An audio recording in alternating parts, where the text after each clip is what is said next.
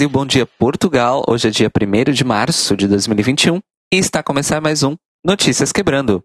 O seu HD de 2 teras com 10 anos de trabalho totalmente perdidos de notícias do The Libraries Open. Eu sou o Cairo. Eu sou o Telo. Eu sou o Rodrigo. E que é com essa notícia triste que a gente começa a louca, né? essa notícia que abalou o Brasil e Portugal, toda a comunidade lusófona. Nessa nossa nova sessão de tecnologia. pois é, amores, vocês que acompanham a gente pelas redes sociais e também pelos feeds, perceberam que na semana passada nós não publicamos um episódio do Notícias Quebrando. Por quê? Porque ele foi atingido pelo meu grande desastre informático. Por causa disso, nós vamos começar o episódio de hoje fazendo um giro muito rápido sobre o que estava presente na pauta do Notícias Quebrando, que agora tem aí um mítico episódio perdido. Uau! Que foi gravado, meio editado, porém, enfim, perdeu-se até segunda ordem. Então a gente vai fazer esse giro rapidinho dessas notícias da semana passada. Chefe do serviço de espionagem britânico MI6 publica desculpas oficiais pela discriminação da agência a pessoas homossexuais. Segundo ele próprio, a instituição proibia a contratação de gays até 1991 e continuou discriminando mesmo depois disso, sob o pretexto de que seriam, entre aspas, mais suscetíveis a chantagens. Supreme Deluxe é anunciada como apresentadora de Drag Race Espanha. A Queen veterana está nativa desde o final dos anos 90 e é conhecida por fazer parte do coletivo artístico LGBT madrilenho Que Trabalha Rita. Todo o resto sobre o spin-off ainda continua a ser um mistério.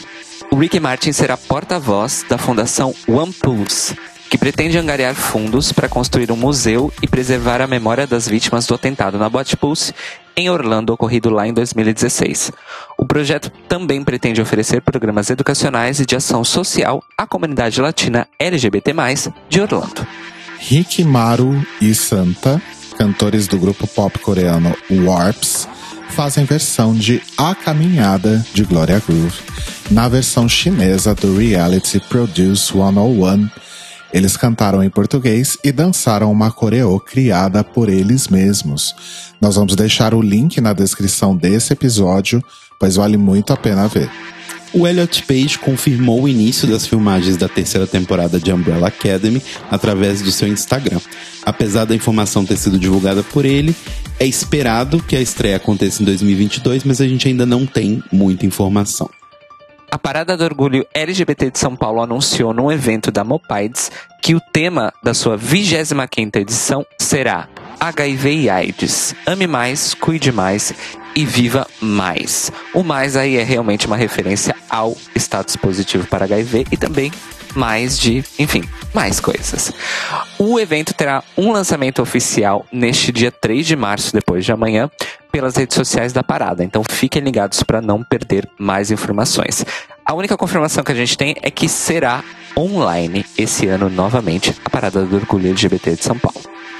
O deputado federal Daniel Silveira, do PSL, conhecido por quebrar placa de rua com o nome de Marielle Franco durante a campanha eleitoral de 2018, é preso sob ordem direta do STF horas depois de postar vídeo com discurso terrorista em que atacava valores democráticos e incitava revolta contra a corte mais alta do país.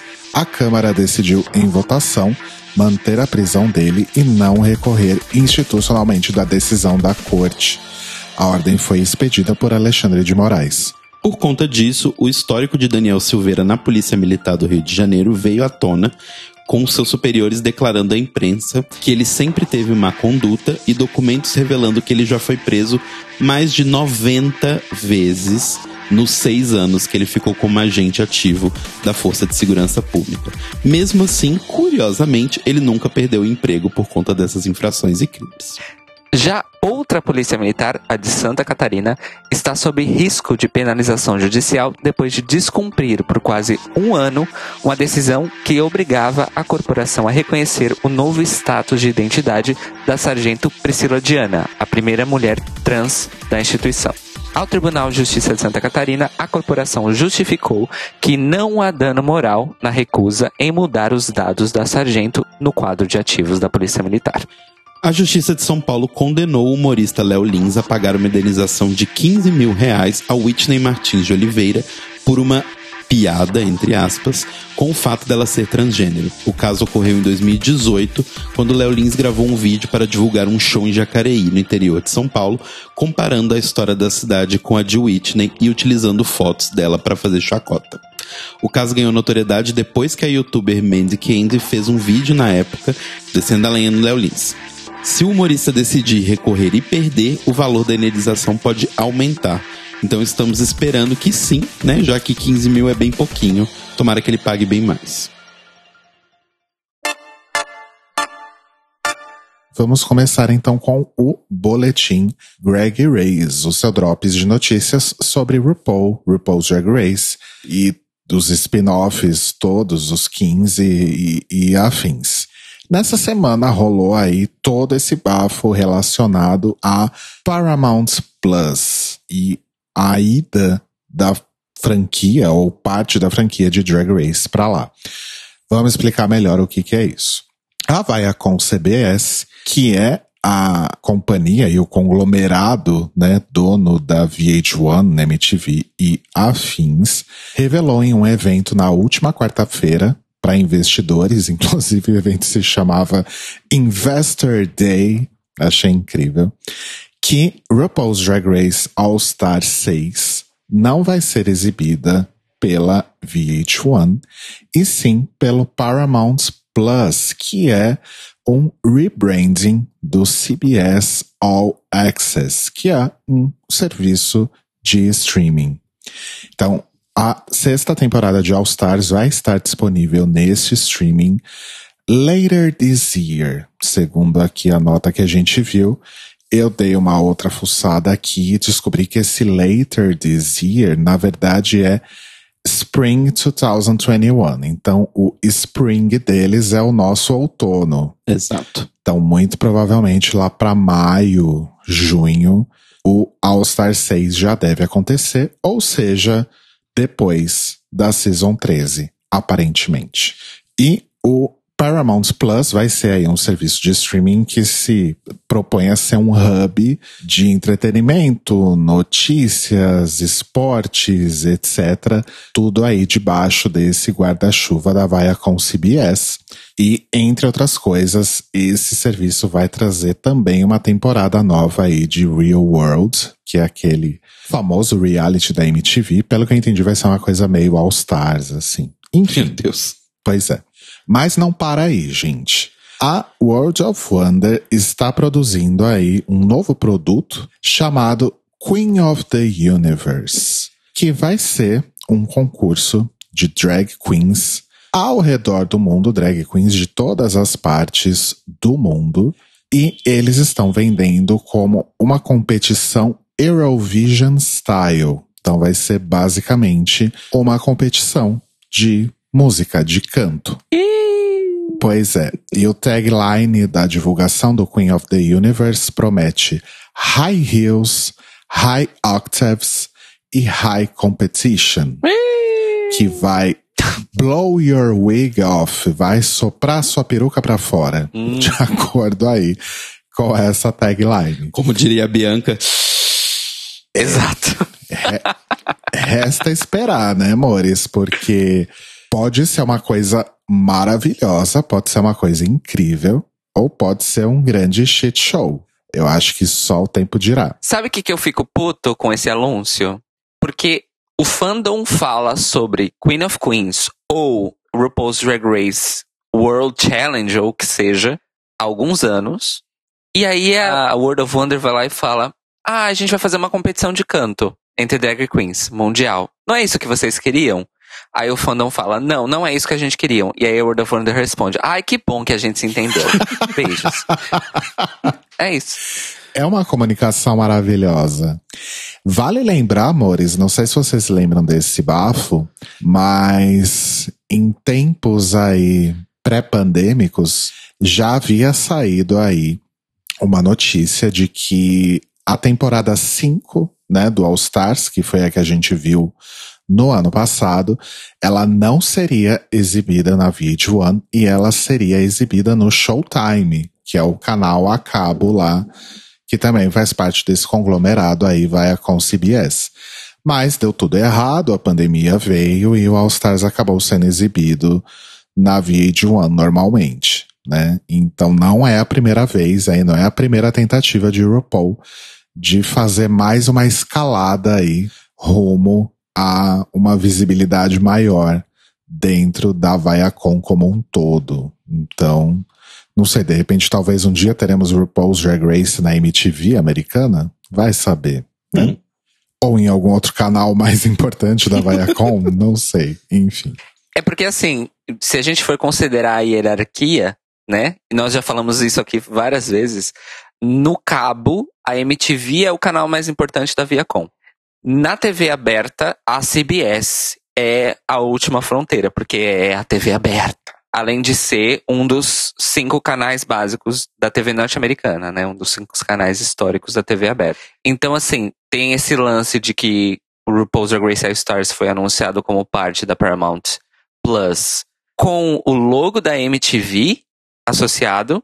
E aí também tem essa questão de que se Drag Race continuar nessa caminhada de Emmys, dinheiro e spin-offs e coisas assim, pode ser que um dia RuPaul's Drag Race chegue à TV aberta nos Estados Unidos.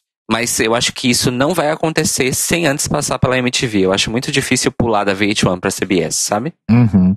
Nossa, imagina Drag Race na CBS, sei lá, você tá lá assistindo não sei, Grey's Anatomy, nem sei se é da CBS. E aí logo em seguida começa a Drag Race. Não, já é. pensou, eu também não sei se é da CBS, mas já pensou, tipo, um double feature numa quinta noite ou sexta noite, Survivor e Drag Race? Olha só. Aí Drag Race vai ser, assim, um dos programas mais assistidos da TV americana fácil. Nossa, gente. Bom, vamos aguardar, vamos ver o que vai acontecer.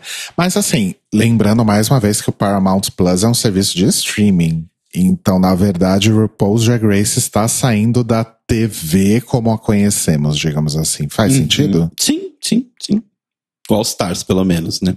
Enfim, vamos ver como vai ser essa movimentação aí. Eu acho que vem muito mais coisa por aí também. De repente, Season 14, se bobear, já não vai ser na VH1 também, dependendo do que acontecer no resto desse ano. Mas, enfim, deixa pra lá. Eu acho que talvez seja o contrário, Rô. Eu acho que eles colocaram All Stars na Paramount Plus porque o programa vai chamar assinantes e não o oposto. Tá, entendi. Uhum.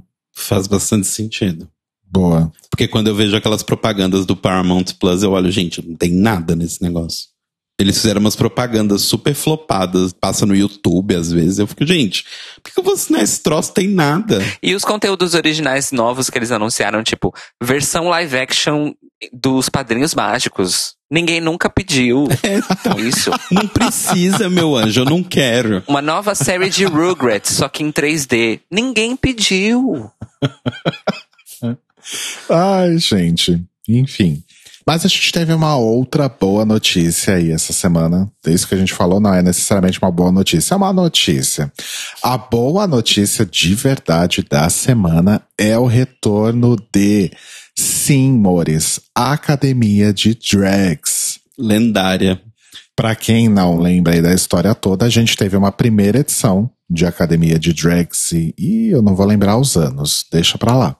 No YouTube, que teve Rita Von Hunt, Gisele Popovic. A gente teve uma primeira versão que foi bem, bem, bem low budget ali, mas já foi muito interessante. A segunda temporada, que teve Malona, Mina. É, Sasha Zimmer. Duda Della Russo, Macaila. Nossa, faz tempo, hein?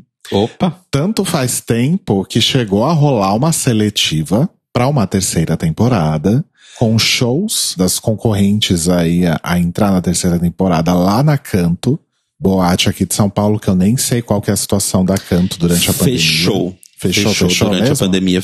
É, então, provavelmente ela vai mudar de lugar, mas ela fechou. Rolaram seletivas, tal, pessoas foram escolhidas, mas o projeto não foi para frente.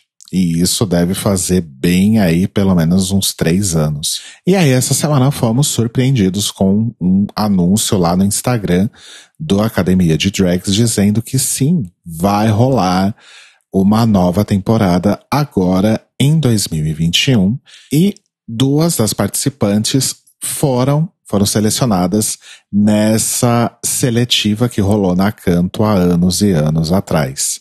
Então, a partir dessa segunda-feira, dia 1 de março, eles vão mostrar aí todo esse rolê aí da seletiva final, trazendo também material inédito e muito mais, lá no canal do YouTube, que é a Academia de Drags. Então, entra lá no canal já.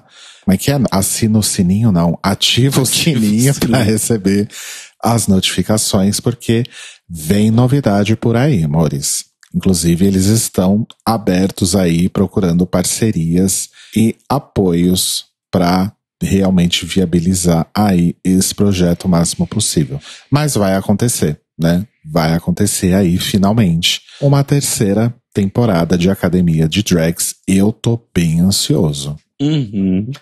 Eu fiquei impactado, surpreso e também curioso para saber como é que eles vão voltar com o reality, enfim, no meio da pandemia. Uhum.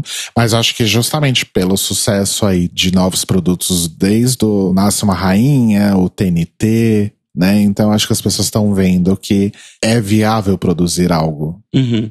Principalmente no caso do TNT, que é de fato algo produzido totalmente sob esse viés de, da, da quarentena, né? Uhum. Então, vamos ver. Tô, tô bem empolgado, tô bem ansioso. E a gente teve também uma notícia fofa, né? Nessa semana que o nosso querido, não por muitos, The Hilarious Ross Matthews está noivo, amores. Pois é, Ross Matthews vai se casar, postou uma foto bonitinha lá no Instagram junto com o noivo, dizendo o seguinte: Fiancé, you stay. Hilarious. Estou muito. oh, wow. So inventive. Estou muito orgulhoso de anunciar que depois de mais de um ano juntos, navegando em uma pandemia, quarentena e vivendo em costas opostas, o homem mais inteligente, engraçado e gentil que eu já conheci disse sim. Doutor Garcia, eu te amo. Uma vida inteira de aventuras nos aguarda. Então, parabéns aí pro, pro Ross Matthews e pro Doutor Garcia e que né, seja aí uma união próspera e feliz, né? Fico com um pouquinho de pulga atrás da orelha pensando, nossa, eles se conheceram há um ano durante eu ia a falar pandemia isso. e já vão casar, mas não sou eu que vou torcer contra o casal, né? Exato. Enfim, cada um vive aí a sua vida como acha adequado, a louca. Mas quem não é adequada, os meus links, né? Mas quem não é muito adequada, gente, que foi exposta aí na internet nessa última semana, foi a Karen from Finance, que é uma drag aí conhecidíssima, né? Já tá bem popular lá de Melbourne, na Austrália, que provavelmente vai estar aí no Drag Race from Down Under, é esse o nome? Down Under só tem Drag from. Race Down Under. From Down Under é, o- é a sobremesa do Outback, né? Enfim. O que, que aconteceu com a Karen from Finance? O pessoal do Reddit descobriu aí, dando uma fuçada na vida dela, que ela tinha uma tatuagem de uma Gollywog doll. O que, que é isso? Gollywog é aquela representação caricatural e bastante racista de pessoas negras que surgiu no final do século XIX, foi usada aí a exaustão no cinema, no teatro também e afins, né? E também muito representada em bonecas de pano. E desde criança, a Karen tinha uma coleção dessas bonecas. Ela inclusive tem foto com a coleção de bonecas. Isso foi exposto no Reddit também. E como se isso não bastasse, ela fez a tal da tatuagem também de uma dessas bonecas. E aí a galera descobriu, publicou no Reddit, expôs tudo isso e deu o apelido carinhoso de KK Karen from Finance. Uh, girl. O Pois ótimo é. da piada pronta é que o nome dela já é Karen. Já começa com K, né? Não, não é nem isso, é porque tem aquela expressão americana que é a Karen, ah, sim. que é a mulher média branca que chama o gerente. Sim. Bom, o fato é que a Karen já tinha coberto essa tatuagem há algum tempo. Ela fez a tatuagem em 2010. A foto deve ser por aí também, mais ou menos dessa época, mas ela já cobriu essa tatuagem. Então ela fez um post no Instagram para se retratar e ela contou, né, que uma vez ela deu uma entrevista para uma revista que falava sobre tatuagem e aí ela descobriu o quão estúpida, irresponsável e insensível, nas palavras dela, ela tinha sido, né, ao fazer essa tatuagem dessa boneca de pano. E decidiu então cobrir a tatuagem e se livrar da sua coleção de bonecas que ela tinha desde os dois anos de idade. E desde então, segundo esse post no Instagram, ela se comprometeu a se educar e se responsabilizar por todo o preconceito racial, consciente ou inconsciente, que a acompanha e prometendo sempre tentar ser uma pessoa melhor. Então, se Karen estiver no Down Under, ela já entra aí com essa backstory bastante complicada, né? Uhum. Mas assim, pelo que a história indica, é o típico caso de racismo compulsório, né? Do tipo, você é uma pessoa branca, você já está predisposta a ser racista e aconteceu. A família dela dava essas bonecas para ela, ela cresceu com essas bonecas, então tipo, é aquela questão do erro vem bem antes, sabe? É, eu acho que o fato dela aparentemente ter se tocado disso antes mesmo dessa exposição. Hum, é, já é um já é um fator positivo. Já é um ponto, né? Porque de fato ela cobriu a tatuagem já faz algum tempo, não foi agora, né? Uhum. Mas enfim, é o tipo de coisa que a gente fica um pouquinho ali de cabelo em pé, mas vamos ver o que que acontece, o que, que se vão realmente levar essa história para frente, se vão acabar descobrindo mais coisa, porque geralmente esse tipo de coisa costuma ser uma ponta de um iceberg, né? Ou não, vamos torcer para que não, porque pelo menos parece ser uma drag bem interessante, pelo que a gente já conhece. E é isso, Maurício, terminamos o Drag, o drag Race, o Drag Race dessa semana.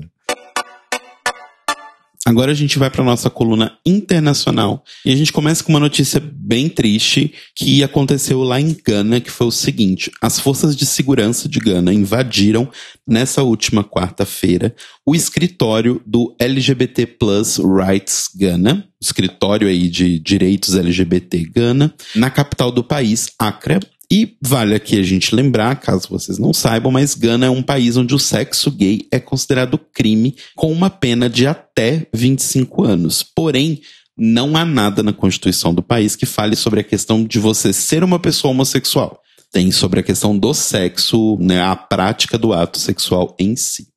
Enfim, o líder do grupo postou na conta de Twitter deles a seguinte mensagem, abre aspas. Nessa semana tivemos nosso escritório invadido pela Segurança Nacional. Nesse momento não temos mais acesso ao nosso espaço seguro e nossa segurança já foi ameaçada. Alguns dias atrás, alguns líderes tradicionalistas locais já haviam ameaçado incendiar a nossa sede e não foram impedidos pela polícia. Fecha aspas. E aí, a história se desenvolvendo, a gente descobriu que quem revelou aí que esse grupo existia e que ele estava nesse lugar onde ele, nessa sede, foi o próprio dono dessa propriedade onde eles se encontravam, que foi o Ascenso Guiambi, que disse que não sabia que o escritório dele, né, a propriedade dele estava sendo usado para este tipo de encontro. Ele usou essas palavras.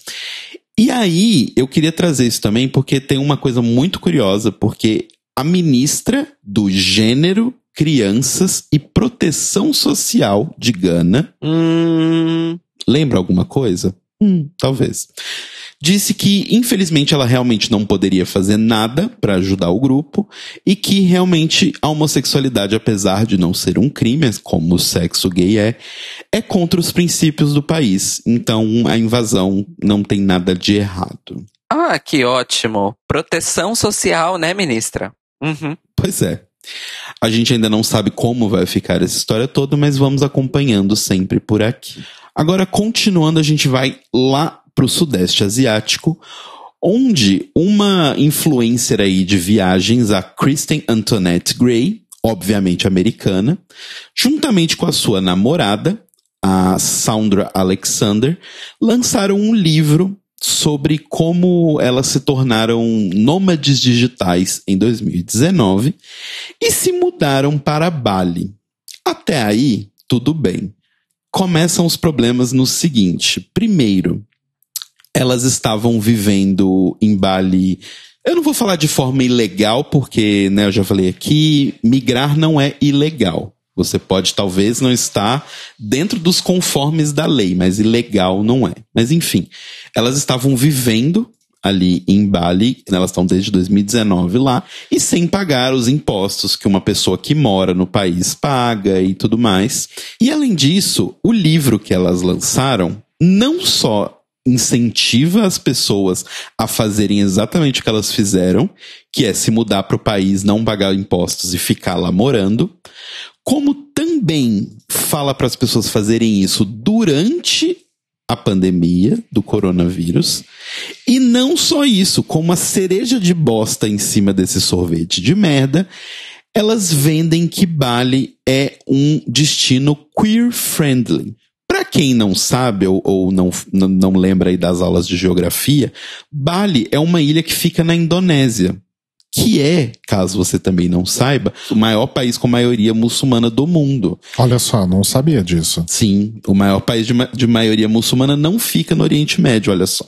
E aí começou uma chuva de pessoas em cima delas, né, das duas, tanto da Kristen quanto da Soundra, mas principalmente da Kristen, porque ela é a influencer, falando sobre o porquê, né, ela tipo, tá sendo bem recebida e sentindo que o ambiente é queer friendly. E aí, inclusive, uma ativista de direitos LGBT e influencer que mora em Bali fez o seguinte post no Twitter, eu vou traduzir aqui livremente.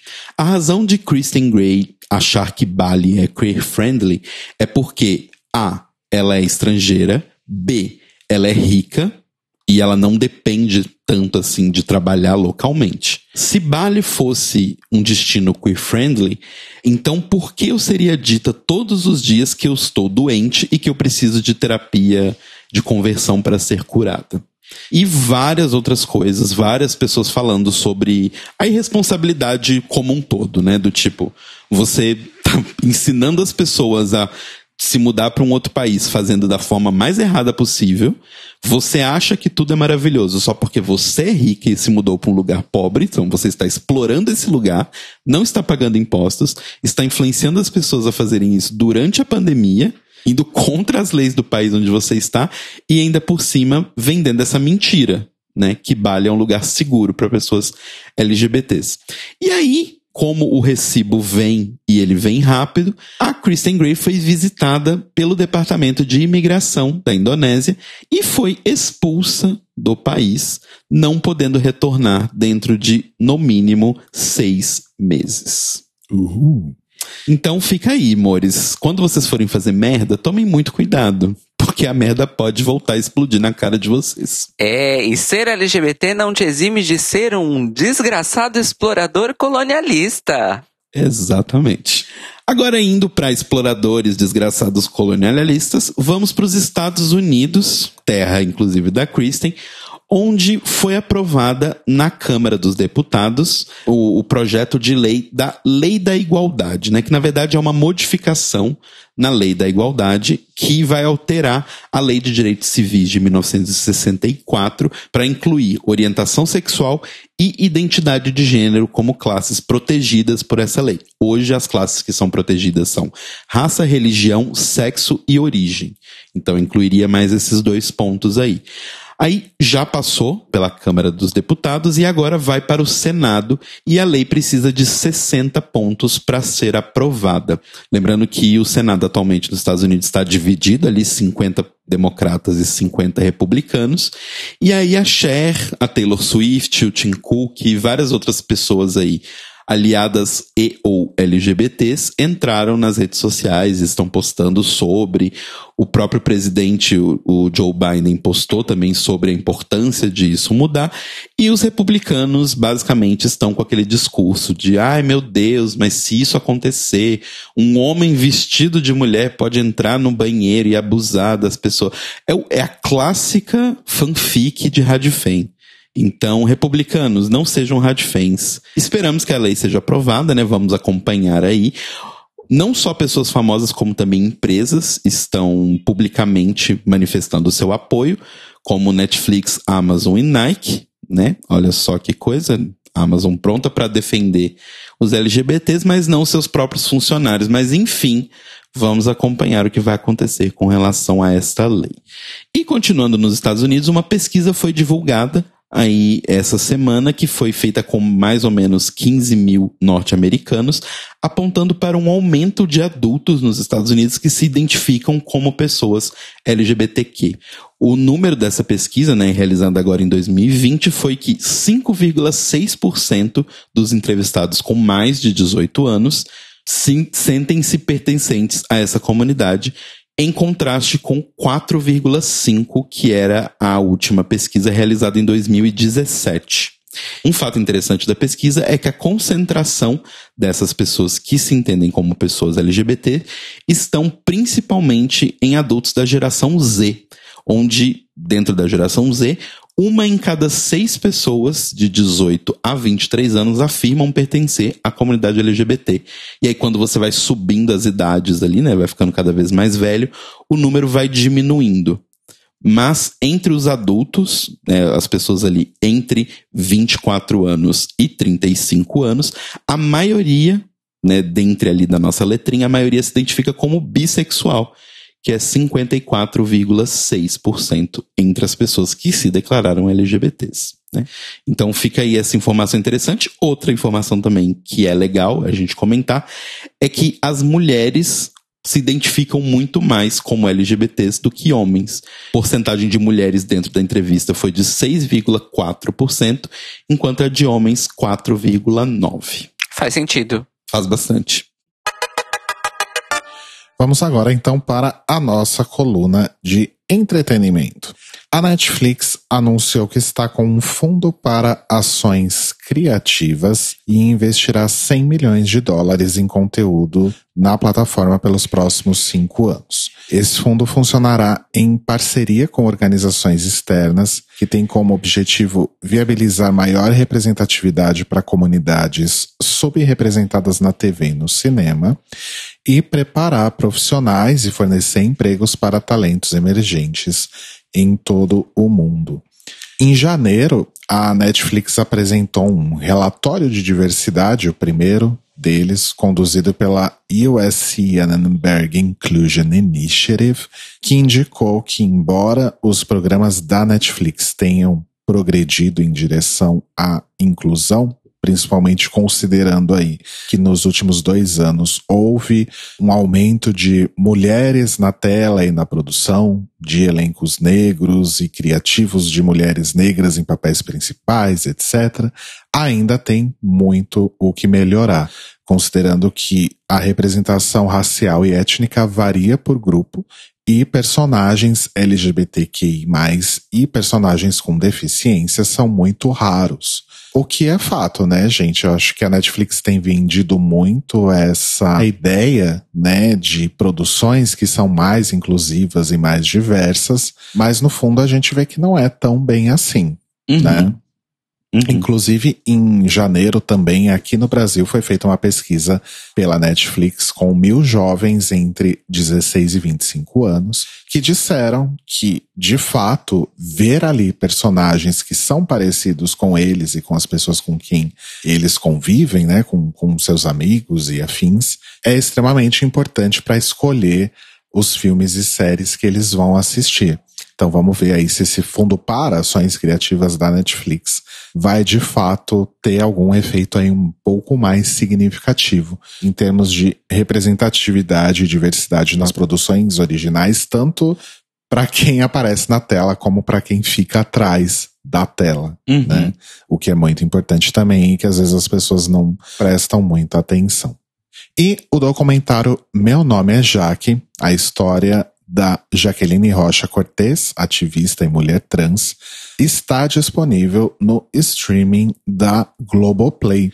Na 25ª edição do Mix Brasil, esse documentário levou o troféu Mix HIV e menção honrosa na categoria competitiva dos longas brasileiros do Mix Brasil.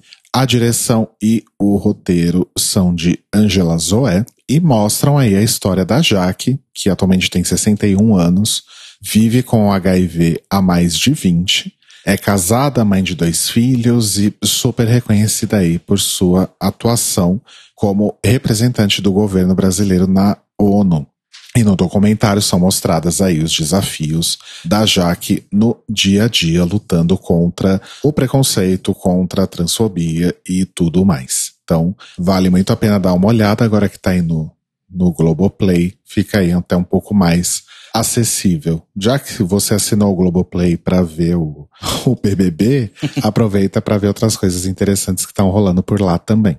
E do dia primeiro, no caso hoje, até o dia 7 de março, será transmitido gratuitamente na plataforma SP Cine Play o primeiro Na Quebrada Festival de Cinema, que retrata aí universos de jovens mulheres e pessoas LGBTQI+, que moram em periferias ou ocupações centrais em São Paulo. São 14 curtas de diversos gêneros que foram selecionados entre 177 inscritos nas três mostras competitivas nas categorias Manas, Monas e Manos, respectivamente aí, né, cineastas mulheres, LGBTQI+, e jovens. Entre os temas abordados nesses curtas estão trabalho infantil, discriminação, batalha de rimas de MCs, a rotina de trabalhadores que não tiveram a opção de ficar em casa durante a pandemia, tráfico, as adversidades de ser uma pessoa LGBT no extremo sul da cidade de São Paulo, e as relações de poder. Os melhores filmes em cada categoria serão escolhidos por um júri técnico composto por três profissionais do audiovisual, que são o ator Francisco Gaspar, a jornalista Ana Paula Nogueira e a produtora, apresentadora e atriz Paula Ferreira. E o vencedor de cada categoria ganha aí o troféu Perifa e um prêmio em dinheiro de mil reais. E o festival vai contar também nos dias 2, 3 e 4 de março, às 19 horas, com mesas com a participação dos realizadores sobre o processo criativo dos filmes. Então, dá uma olhadinha lá na SP Cine Play para conferir e prestigiar o primeiro na Quebrada Festival de Cinema. Eu amei as categorias, manas, monas e manos. Eu amei. Uhum. E vocês se lembram do Senhor Cabeça de Batata, o Mr. Potato Head? Sim. Sim! Um dos personagens favoritos do Toy Story. Pois é. A Hasbro teve aí um, também assim como o Rodrigo comentou, né, as pessoas anunciando para acionistas, teve um evento para acionistas nessa semana e eles anunciaram que o brinquedo aí inventado pelo George Lenner em 1949 e distribuído pela Hasbro desde 1952, agora vai se chamar apenas Potato Head. É isso mesmo, eles vão tirar o Mister porque eles acham que o brinquedo merece uma atualização aí, de acordo nas próprias palavras deles, para o século 21 e eles vão deixar o brinquedo, né, que é basicamente uma batata de plástico que você encaixa qualquer coisa que você quiser nela, vão deixar ele como um personagem de gênero neutro. Então a Hasbro anunciou que ainda esse ano todas as embalagens vão ser alteradas, todas as propagandas vão ser alteradas, todo tipo de material promocional e não vai ter mais aquela distinção, né, de Mrs. Potato Head, Mr. Potato Head. Os brinquedos vão todos ser vendidos junto. Então, achei um passo bem, bem, bem interessante aí da Hasbro, que é uma empresa bem tradicional de brinquedos, né? E a MTV anunciou nessa sexta-feira a identidade aí dos 12 participantes da segunda temporada do De Férias com o Ex Brasil Celebs, sim, De Férias com o Ex Brasil Celebs, e a edição foi gravada numa ilha paradisíaca aqui do litoral de São Paulo. E a edição tem pela primeira vez na história um participante trans, que é o ator Tarso Brant. Além do Tarso, também a gente vai ter dois participantes gays, o Rico Melquiades e o Matheus Pasquarelli, e a Mariana Gregori, que é bissexual e também participou do The Circle. Então, se você gosta aí desses reality show meio bagaceira, tem aí pessoas LGBTs para você assistir. Então, né? Vai que. E falando em LGBTs e. E bagaceira. e bagaceira e reality show bagaceira, Duas pessoas LGBTs quebraram recordes mundiais aí no Big Brother Brasil nessa última edição. Semana passada aconteceu a eliminação aí da Carol K, né, a rapper de Curitiba, e tanto ela, que é bissexual, não se esqueçam disso, não apaguem as pessoas bissexuais, e tanto ela quanto o Gil, né, um dos participantes gays aí da temporada, quebraram recordes na franquia, que é Carol K é a participante eliminada com maior rejeição na história do reality, com 99,17% dos votos. É a maior rejeição da história. Lembrando que essa rejeição foi alcançada num paredão triplo, né? Tinham três pessoas competindo. E aí o Gil também marcou um recorde mundial que foi a menor rejeição da história, com 0,29%. Então aí fica para a história da franquia Big Brother no mundo todo. As duas pessoas que detêm os dois recordes, o mais odiado e o mais amado, são pessoas LGBTs. Mais uma vez provando, né, que ser LGBT não é necessariamente ser a melhor pessoa do mundo. Agora, esse negócio da eliminação da Carol é triste porque assim, pelo que aconteceu dentro da casa e pela postura dela dentro da casa, a eliminação é válida, né? Uhum. E a rejeição também. O problema é como isso se desenrolou aqui fora, né? É. Porque, mais uma vez, isso foi aproveitado para que as pessoas pudessem ser, no caso da Carol, principalmente racistas, né? Sim. Acho que nem necessariamente bifóbicas, que acho que esse não foi o ponto de ataque. Não, as pessoas racistas, basicamente ignoram né? a bissexualidade dela, desrespeitam em outro aspecto, desrespeitam o que é um ignorando. Ponto, o que é um ponto de ataque também, né, fim das contas, né? Mas a quantidade de gente que mais uma vez vomitou aí todo o seu preconceito para fora foi uma coisa muito, muito triste e revoltante de se ver. Exato.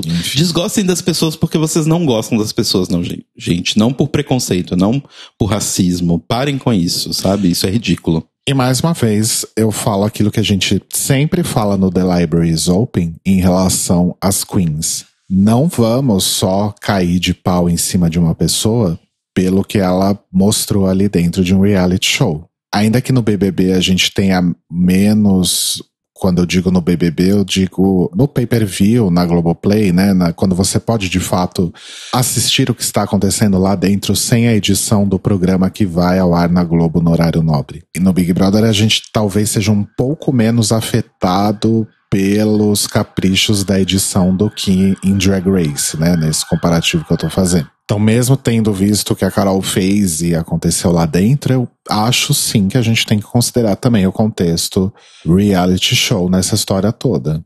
Ah, sim. Né? É, não, é, o lance, na verdade, que a gente pede, gente, não é que as pessoas não sejam responsabilizadas pelo que elas fizeram, sabe? É só que, tipo, se a pessoa fez uma merda, você não responsabiliza ela sendo racista. Você é, responsabiliza esse, ela esse, esse pela é merda ponto. que ela fez. Esse é o grande ponto da história. Ainda mais que ela tenha feito tudo aquilo, isso não justifica qualquer outra coisa, né? Qualquer outro tipo de postura relacionada a racismo, bifobia ou qualquer outro tipo de discriminação. Uhum. É mais uma vez as pessoas pegando algo, descontextualizando e aproveitando para serem escrotas, né? Uhum. Mais um dia. Falando em Big, falando em Brother, vamos ao Manicômio Brasil SA. Que segue. Parabéns. Obrigada. Agradeço. Eu me esforcei. Ao contrário do governo Bolsonaro. Mas calma, a gente vai chegar lá. Primeiro a gente vai falar de uma coisa um pouco meta aqui no Manicômio Brasil. Tem rolado muitas, vamos dizer assim, discussões, vamos chamar de discussões, na internet sobre a Vaza Jato, que é a grande operação jornalística, vamos dizer assim, liderada pelos jornalistas do The Intercept Brasil, mas que estão aí trabalhando em parceria com vários jornalistas de outros equipamentos de mídia, agência pública, própria Folha de São Paulo, o Eu País Brasil, o UOL, e até com colaboração do Reinaldo Azevedo ali na Rádio Band News FM e também do BuzzFeed e até mesmo da revista Veja, para surpresa de todos e todas, ainda até hoje. Porque depois que vários outros dados adicionais relacionados às ilegalidades cometidas pelos promotores juízes envolvidos na Operação Lava Jato, dos quais as grandes estrelas são Deltan Dallagnol e Sérgio Moro, porque supostamente, de acordo com dados revelados recentemente aí, por causa da chamada Operação Spoofing, várias reportagens da Operação Jornalística Vaza Jato teriam sido parciais em estabelecer narrativas e acusações tanto aos juízes da Lava Jato quanto a algumas das pessoas que se tornaram alvos da Lava Jato, nomeadamente principalmente aí o ex-presidente Luiz Inácio Lula da Silva. Porém, contudo, todavia, os jornalistas do Intercept, para se defenderem dessas acusações de parcialidade, acabaram por divulgar uma coisa que não acontece muito em jornalismo por motivos de segurança de informação, que é volumes de dados envolvidos nessa coisa toda. O Leandro Demore, que é um dos jornalistas editores-chefe do Intercept Brasil veio a público no Twitter e também no site do próprio The Intercept para esclarecer algumas coisas. A primeira delas é uma informação de dados muito impressionante. Segundo o Leandro, a Vaza Jato teve acesso e se baseou em um volume de 43,8 gigabytes de dados, o que já é um número impressionante considerando que a maior parte desses dados se resumia a conversas em texto e em áudio de aplicações de mensagens, que são áudios muito compactados, então são assim muito leves, né? Cada arquivo em si. Pensa, querido ouvinte, querida ouvinte, que o seu telemóvel não abarca esse montante de dados e mesmo assim você mantém conversas com centenas de pessoas e dezenas de grupos no seu WhatsApp. E mesmo assim não chega em 43 gigas. Então, a partir daí extrapole esse valor. Não apenas isso, eles acabaram divulgando também o volume de dados ao qual a defesa de Lula durante essa palhaçada toda teve acesso e que somam 740 gigabytes de dados. A operação spoofing, que supostamente é sim a análise de dados mais completa em relação às operações, vamos dizer assim, escondidas dos profissionais de justiça envolvidos na Lava Jato, revelou e analisou um total de 7 terabytes de dados. Meu Deus. Meu Deus do céu.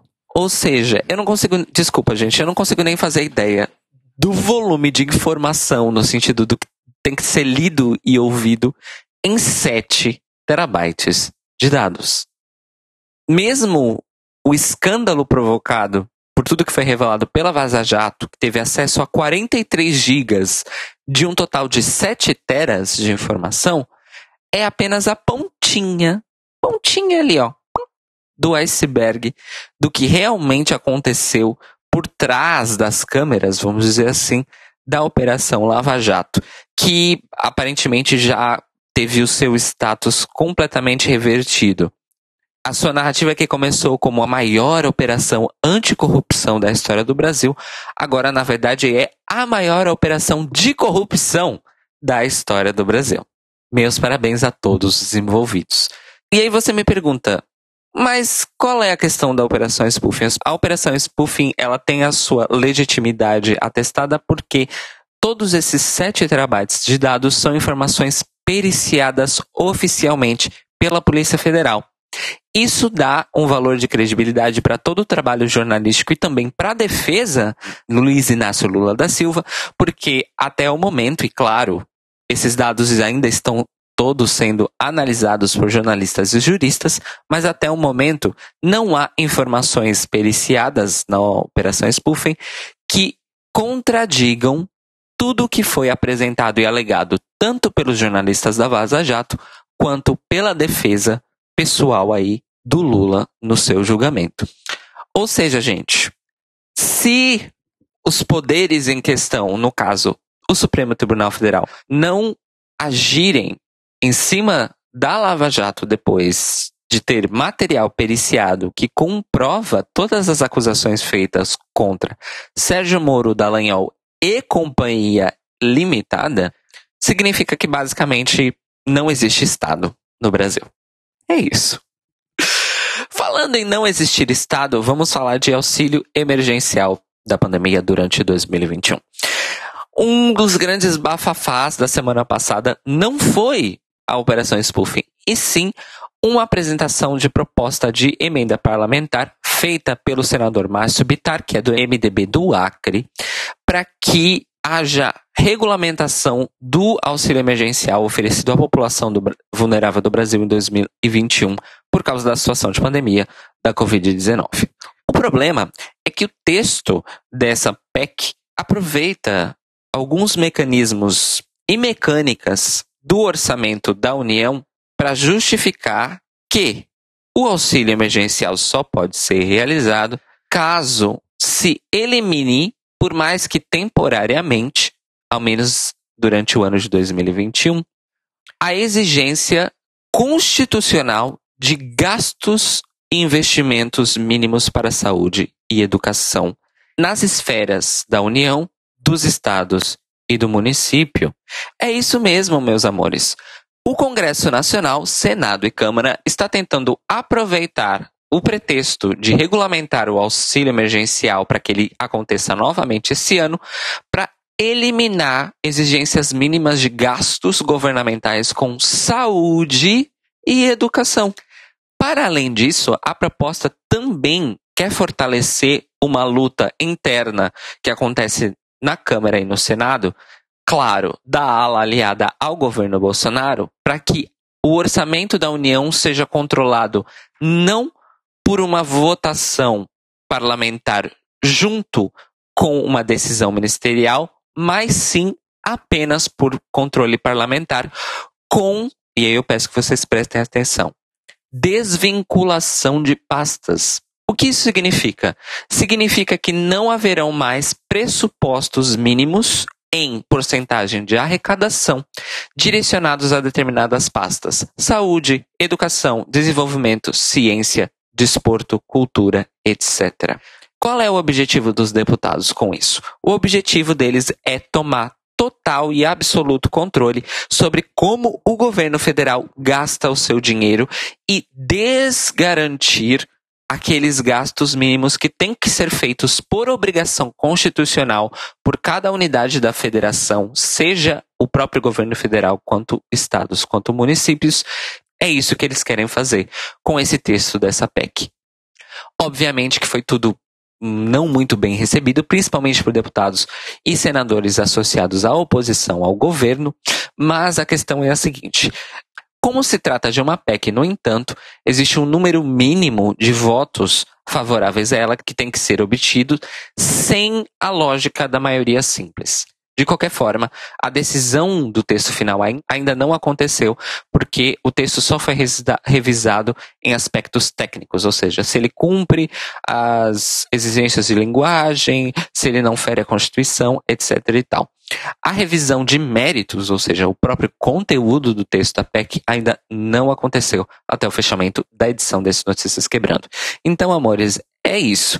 Basicamente, nós temos parlamentares tentando aproveitar a pandemia para literalmente desmontar a Constituição pedaço por pedaço e tomar total e completo controle sobre o dinheiro que pertence ao povo. E diziam que o fascismo ia avisar quando chegasse, não é mesmo, amores?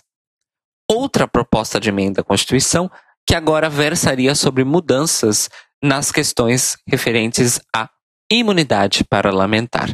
Claro que depois da prisão do Daniel Silveira, como aconteceu muito rápido e de uma maneira muito decisiva, vamos dizer assim, através de uma ordem de ministro do STF, todos os outros deputados e senadores se sentiram hum, ameaçados. Vamos colocar nesses termos.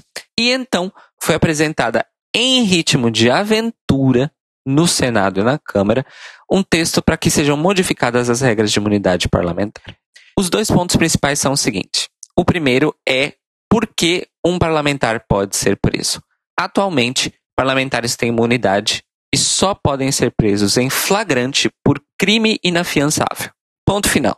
O que eles querem fazer é o seguinte: o parlamentar só poderia ser preso em flagrante por crime inafiançável previsto na Constituição.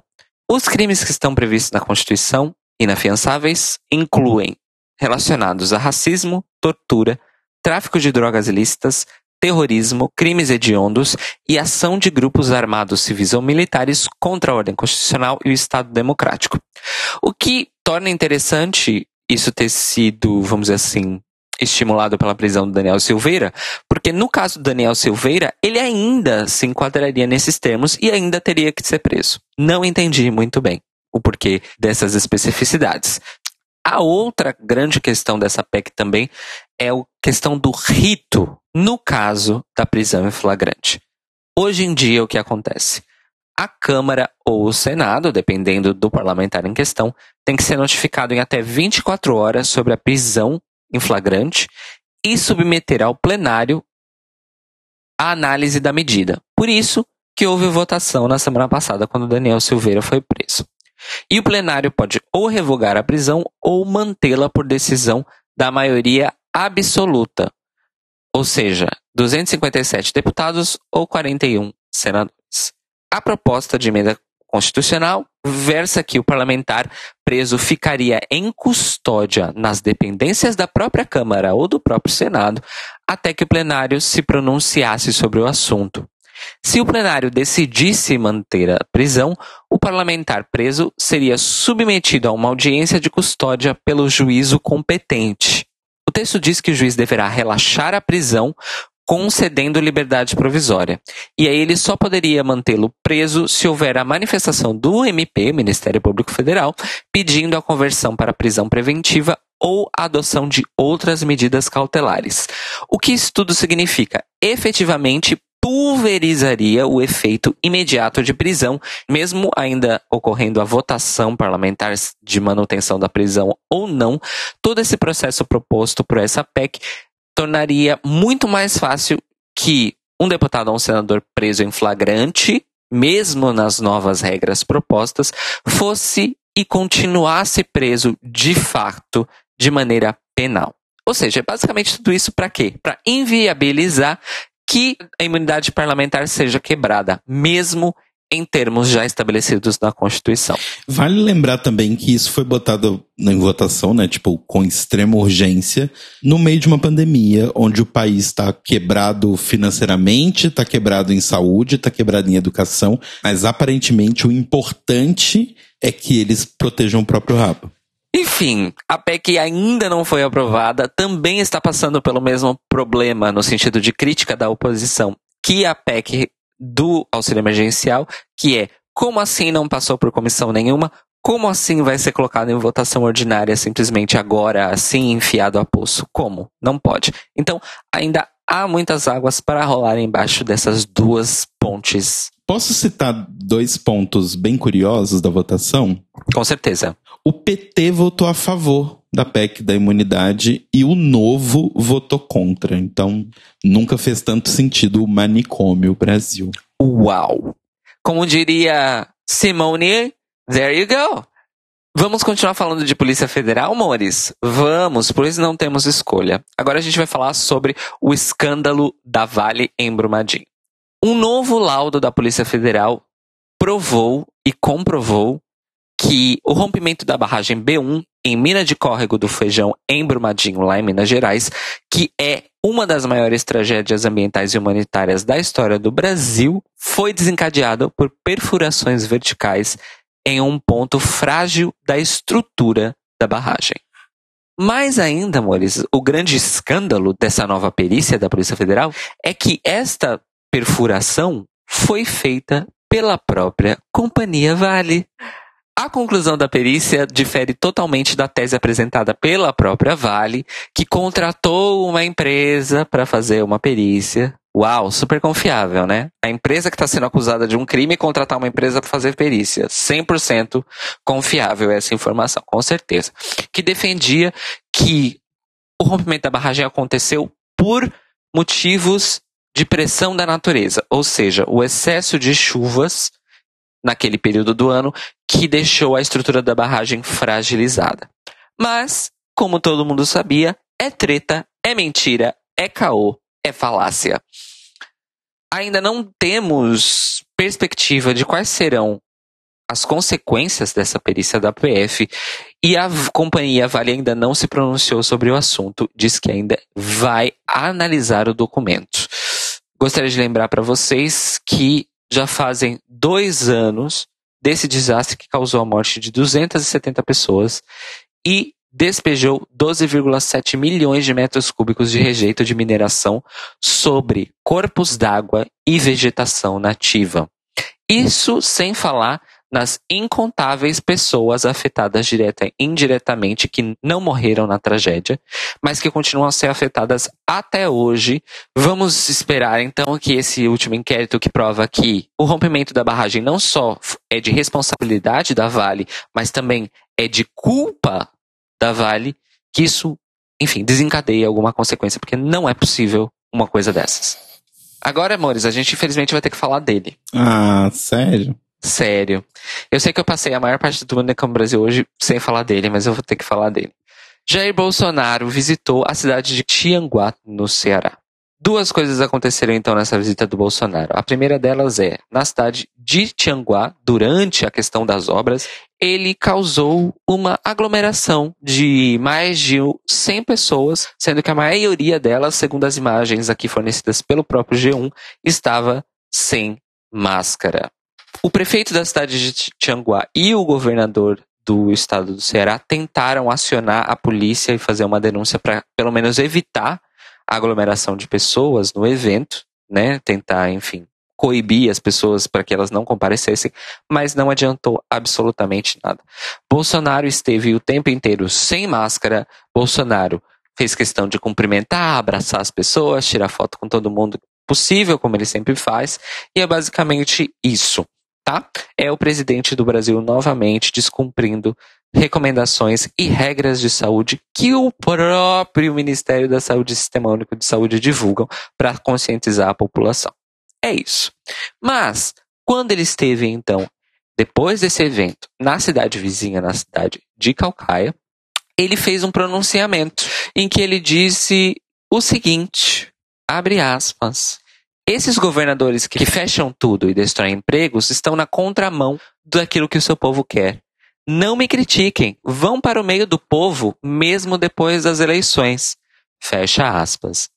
O que é irônico, porque Bolsonaro demorou mais de um ano depois de eleito e de empossado para visitar qualquer que seja cidade ou estado do Nordeste do país e ele recomendar que governadores vão para o meio do povo no meio de uma pandemia é chega a ser caricato. Mas o principal ponto dessa declaração que se seguiu logo após essa frase é que ele disse que estes mesmos governadores que estão tentando estabelecer medidas de proteção e contenção da pandemia, ou seja, lockdowns, fechamento de comércio não essencial, etc., eles é que deveriam se responsabilizar pelo pagamento do auxílio emergencial para a sua população. Eu amo que a pessoa não tem a menor noção do que é ser presidente de um país, né? Não. Zero. E zero noções do que, tipo, simplesmente dizer. Então vocês querem fechar o estado de vocês, então vocês que paguem. Fodam-se aí vocês. E assim termina o Manicômio Brasil SA dessa semana. E o Notícias Quebrando de hoje teve informações do Deadline, do site da Entertainment Weekly, do Instagram de Academia de Drags, do Instagram da Outline, do Instagram de Ross Matthews, da Al Jazeera, do Pink News, do Gay Blog BR, do Twitter do Leandro Demori, do Twitter da CNN Brasil, do o Globo e do G1.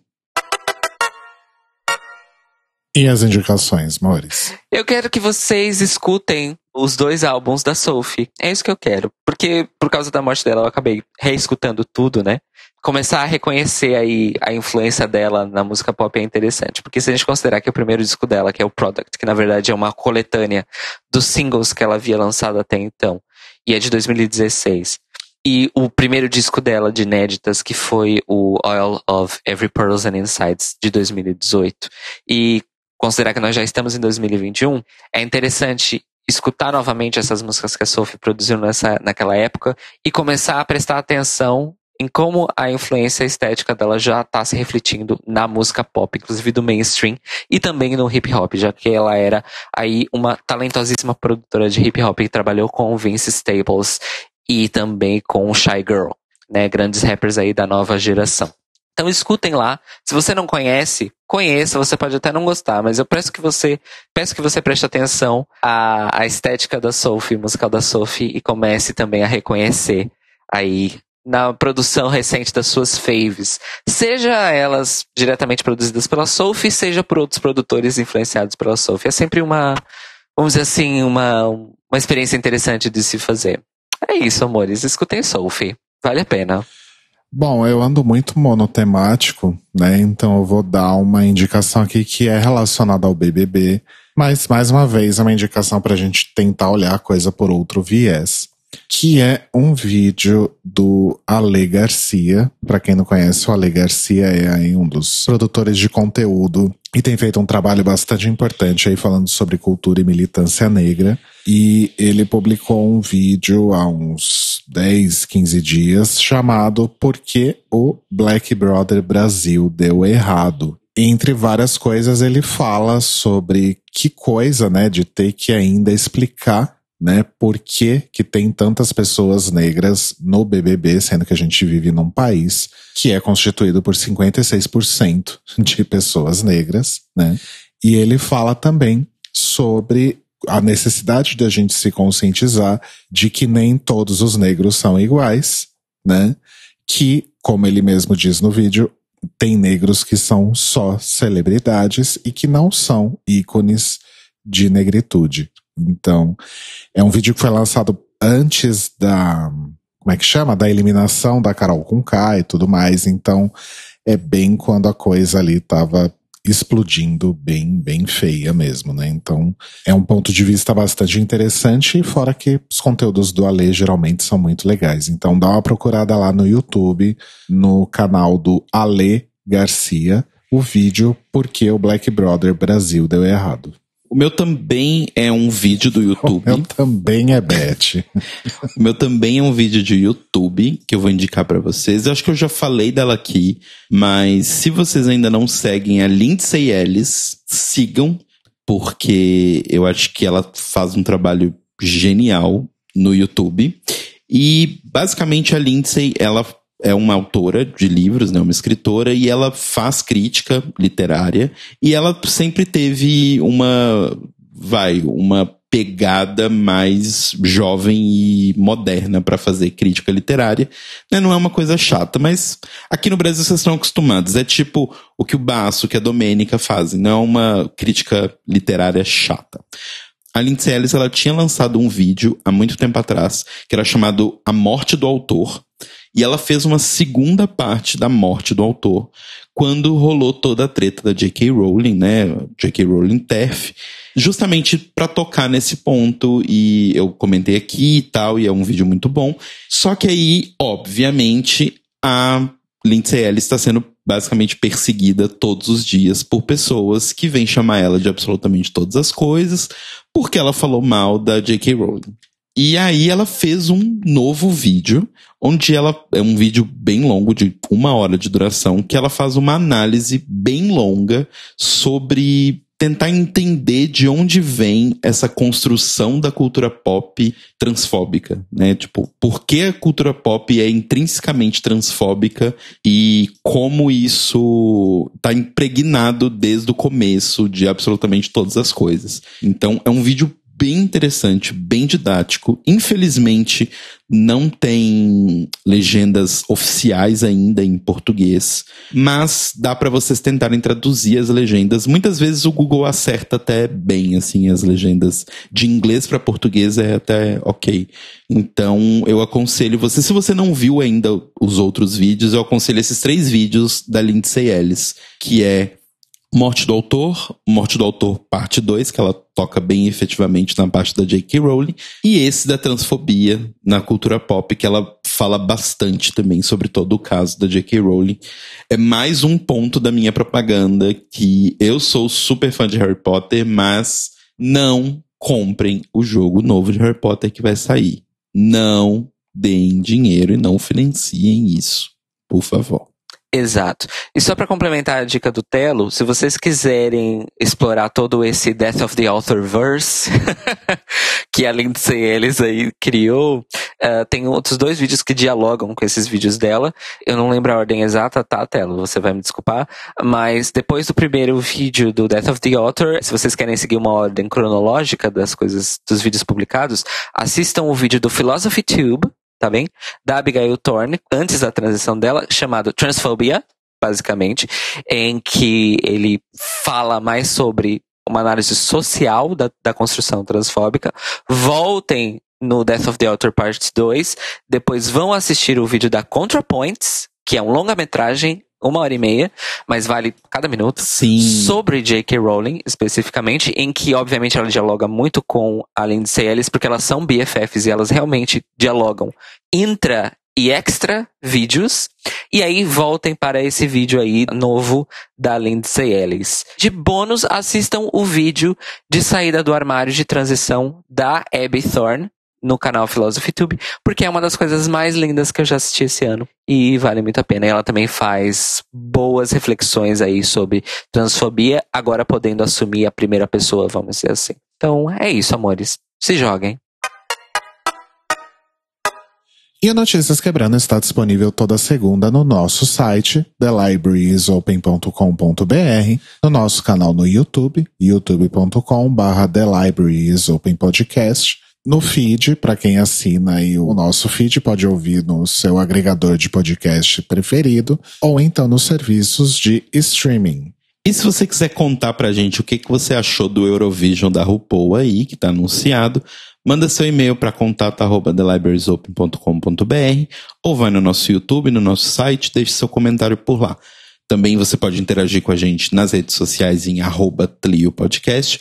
E se você tiver uma graninha sobrando, ajude a gente financeiramente em apoia.se barra The Libraries Open. E nós nos ouvimos e nos falamos novamente hoje à noite a partir das 21 horas, horário de Brasília, e meia-noite da terça-feira, horário de Lisboa ao vivo em youtube.com.br The Libraries Open Podcast e simultaneamente em twitch.tv barra Podcast para mais um episódio do The Libraries Open em que falaremos um pouco, ao menos, sobre o episódio especial da pandemia de RuPaul's Drag Race. Mas também falaremos de outras coisas, né, amores? Porque também não somos obrigadas. Não vai render duas horas, né, galera? Não, não vai e não vai mesmo. É giro, é fish, tem coisas de bastidores que nós nunca vimos assim, né? Assumidas pelo próprio programa. Mas para além disso, foi meio decepcionante em questão substancial. Enfim. Mas estaremos conversando, teremos uh, convidada e teremos Luísa Lunática e teremos nós, nós, menos eu, mas enfim, teremos. E estejam conosco para conversar, porque se virar uma conversa aberta, você, você mesmo que estiver no chat vai poder interagir com a gente. Então esteja conosco lá, não perca. Beijo. Beijo, gente. Até mais tarde. Beijinhos.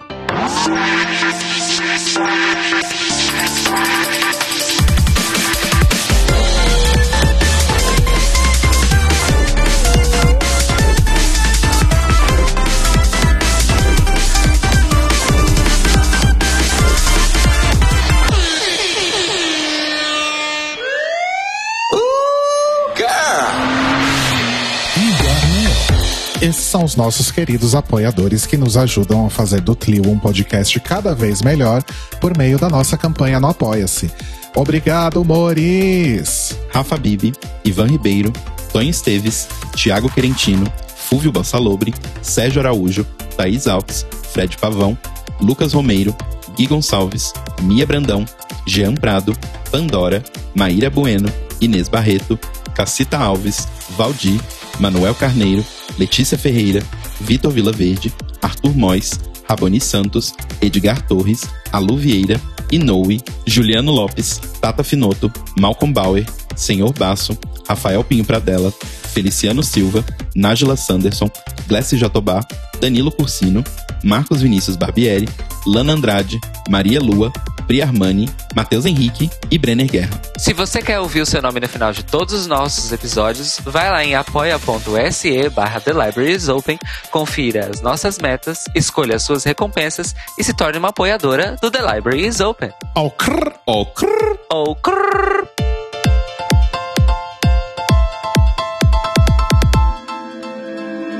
Este podcast faz parte do movimento LGBT Podcasters. Saiba mais em www.lgbtpodcasters.com.br ou usando as hashtags e arrobas LGBT Podcasters no Twitter e no Instagram.